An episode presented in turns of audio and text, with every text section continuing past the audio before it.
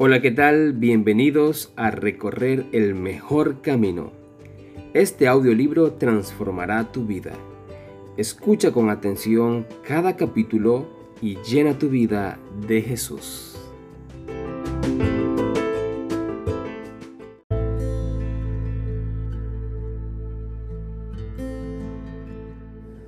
Capítulo 5. La consagración. El Señor lo ha prometido si me buscan de todo corazón podrán encontrarme. Hemos pues de entregarle por completo a Dios el corazón, o no se efectuará en nosotros ese cambio que tiene que producirse por el cual hemos de ser transformados conforme a la semejanza divina. Por nuestra naturaleza estamos enemistados con Dios. El Espíritu Santo describe nuestra condición diciendo, antes ustedes estaban muertos a causa de su desobediencia y sus muchos pecados. Tienen herida toda la cabeza. Han perdido las fuerzas por completo. No hay nada sano en ustedes. Satanás nos ha hecho caer en la trampa y nos tiene cautivos, sumisos a su voluntad. Dios quiere sanarnos y libertarnos, pero como esto exige una transformación completa, y la renovación de toda nuestra naturaleza, debemos entregarnos por completo a Él. La guerra contra nosotros mismos es la batalla más grande que jamás se haya reñido. Rendir el yo, entregando todo a la voluntad de Dios, requiere una lucha.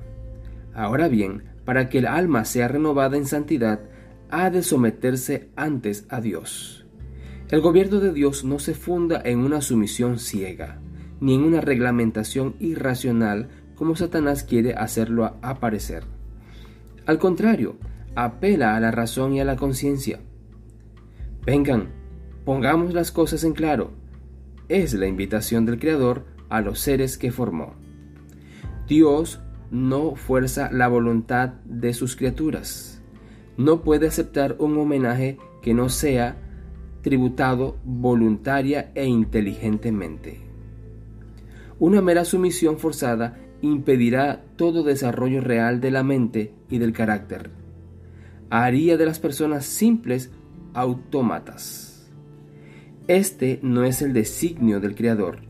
Él desea que el ser humano, que es la obra maestra de su poder creador, alcance el máximo desarrollo posible nos presenta la gloriosa altura a la cual quiere elevarnos mediante su gracia. Nos invita a que nos entreguemos a Él para que pueda cumplir su voluntad en nosotros. Por nuestra parte, nos toca decidir si queremos ser libres de la esclavitud del pecado para compartir la libertad gloriosa de los hijos de Dios. Al consagrarnos a Dios tenemos necesariamente que abandonar todo aquello que nos separaría de Él. Por eso dice el Salvador, piénsenlo bien, si quieren ser mis discípulos, tendrán que abandonar todo lo que tienen. Es necesario que renunciemos a todo lo que aleje de Dios nuestro corazón. Las riquezas son el ídolo de muchos, el amor al dinero y el afán por acumularlo constituyen la cadena de oro que los tiene sujeto a Satanás. Mucha gente adora la fama y los honores mundanos. Una vida de comodidad egoísta, libre de responsabilidad, es el ídolo de otros.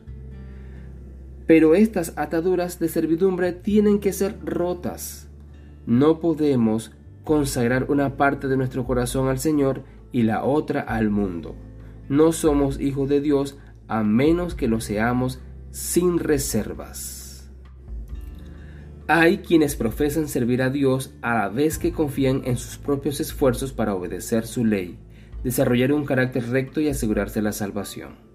Sus corazones no son movidos por un sentimiento profundo del amor de Cristo, sino que procuran cumplir los deberes de la vida cristiana como algo que Dios les exige para ganar el cielo. La religión planteada así no tiene ningún valor cuando Cristo mora en el corazón, el alma rebosa de tal manera que su amor y del gozo de su comunión, que se aferra a Él y contemplándolo se olvida de sí misma. El amor a Cristo es el móvil de sus acciones. Quienes se sienten motivados por el amor de Dios no preguntan cuánto es el mínimo que pueden ofrecerle para satisfacer lo que Él requiere. No preguntan cuál es la norma más baja que acepta, sino que aspiran a una vida de completa conformidad con la voluntad de su Redentor. Con sus mejores anhelos se lo entregan todo a Él y manifiestan un fervor que guarda relación directa con el valor del objeto de sus afanes. Pretender que se pertenece a Cristo sin sentir ese profundo amor resulta en mera palabrería o en estéril formalismo o gravosa e insoportable obligación. ¿Crees que es un sacrificio demasiado grande darlo todo a Cristo? Pregúntate, ¿qué hizo Cristo por mí? El Hijo de Dios lo dio todo para redimirnos, vida, amor y sufrimientos. Es posible que nosotros, seres indignos de tan inmenso amor, nos neguemos a entregarle nuestro corazón?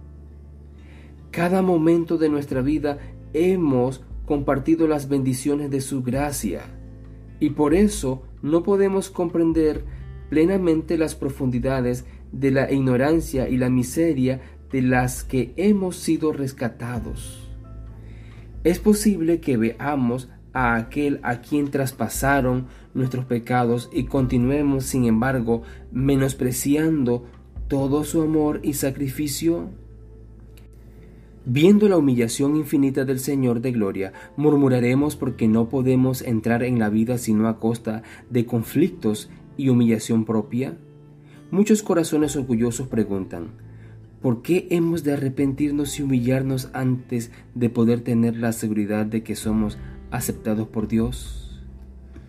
Mira a Cristo, en Él no hay pecado alguno, y lo que es más, era el príncipe del cielo, y sin embargo, por causa de nuestros pecados, se hizo pecado. Fue tratado como un criminal, pero en realidad Él cargó sobre sí el castigo que muchos merecían. Ahora Él está intercediendo por los pecadores. ¿Y qué abandonamos cuando le entregamos todo? Un corazón manchado de pecado, para que el Señor Jesús lo purifique y lo limpie con su propia sangre, para que lo salve con su incomparable amor. Y sin embargo, a las mujeres y a los hombres se nos hace tan difícil renunciar a todo. Me avergüenzo de oírlo decir y describirlo. Dios no nos pide que renunciemos a nada de cuanto pueda contribuir a nuestro mejor provecho. En todo lo que hace tiene presente el bienestar de sus hijos. Ojalá que todos aquellos que no han decidido seguir a Cristo pudieran comprender que Él tiene algo muchísimo mejor que ofrecerles que cuanto puedan conseguir por sí mismos. Los seres humanos nos causamos a nosotros mismos los mayores perjuicios y quebrantos cuando pensamos y actuamos de un modo contrario a la voluntad de Dios. No se puede obtener realmente verdadera dicha siguiendo la senda prohibida, prohibida por aquel que conoce lo que es mejor y tiene en mente el bien de sus criaturas. La senda de la transgresión es el camino de la miseria y la destrucción. Es un error dar cabida a la idea de que Dios se complace en ver sufrir a sus hijos. Todo el cielo está interesado en la felicidad de cada ser humano. Nuestro Padre Celestial no cierra la puerta de la felicidad a ninguna de sus criaturas. Los requerimientos de Dios nos invitan a dejar a un lado todos los placeres que traen consigo sufrimiento y contratiempos que nos impiden la entrada en la dicha celestial. El Redentor del mundo acepta a los seres humanos como son, con todas sus necesidades, imperfecciones y debilidades, y no solamente los limpiará de pecado y les concederá redención por su sangre, sino que satisfará el anhelo de todos los que consientan en llevar su yugo y su carga. Es su designio dar paz y descanso a quienes acudan a Él en busca del pan de vida. Solo nos pide que cumplamos los deberes que guiarán nuestros pasos a las alturas de una dicha inefable que los desobedientes jamás podrán alcanzar. Para disfrutar de una vida abundante y dichosa, el secreto es Cristo vive en ustedes. Eso les da la seguridad de que participarán de su gloria. Muchos se preguntan, ¿cómo me entregaré a Dios? Tú deseas hacer su voluntad, pero eres moralmente débil, esclavo de la duda y dominado por los hábitos de tu vida pecaminosa. Las promesas y resoluciones que haces son tan frágiles como telarañas. No puedes gobernar tus pensamientos, impulsos y afectos. El recuerdo de tus promesas no cumplidas y de tus votos quebrantados, debilita la confianza que tenías en tu propia sinceridad y te induce a sentir que Dios no puede aceptarte. Pero no tienes por qué desesperarte. Lo que necesitas es poder gobernante en la naturaleza del ser humano, la facultad de decidir o elegir. Todo depende de la correcta acción de la voluntad. Dios nos dio a los seres humanos la capacidad de elegir, así que nos toca ejercerla. Tú no puedes cambiar tu corazón, ni entregar por ti mismo tus afectos a Dios, pero puedes elegir servirle. Puedes entregarle tu voluntad para que Él produzca en ti tanto el querer como el hacer por su buena voluntad.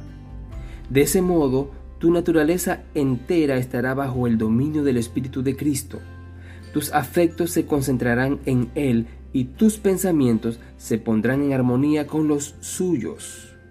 La intención de ser bondadoso y santo es muy loable, pero si no pasas de ahí, de nada te servirá. Muchos, esperando y deseando ser cristianos, se perderán, no llegan al punto de supeditar su voluntad a Dios.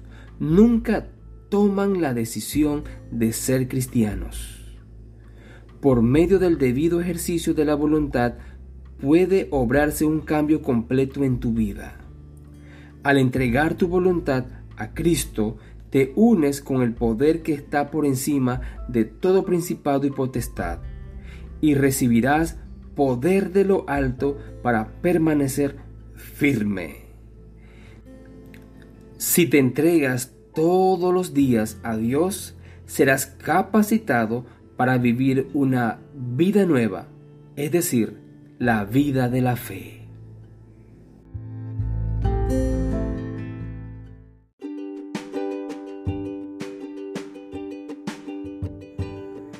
Gracias por escuchar este audiolibro. Escribe en los comentarios lo que más te gustó de este episodio. Leeré y responderé todos los comentarios. No olvides dar clic en me gusta. Suscríbete si aún no lo has hecho. Y lo más importante, comparte este episodio con un amigo. Hasta la próxima.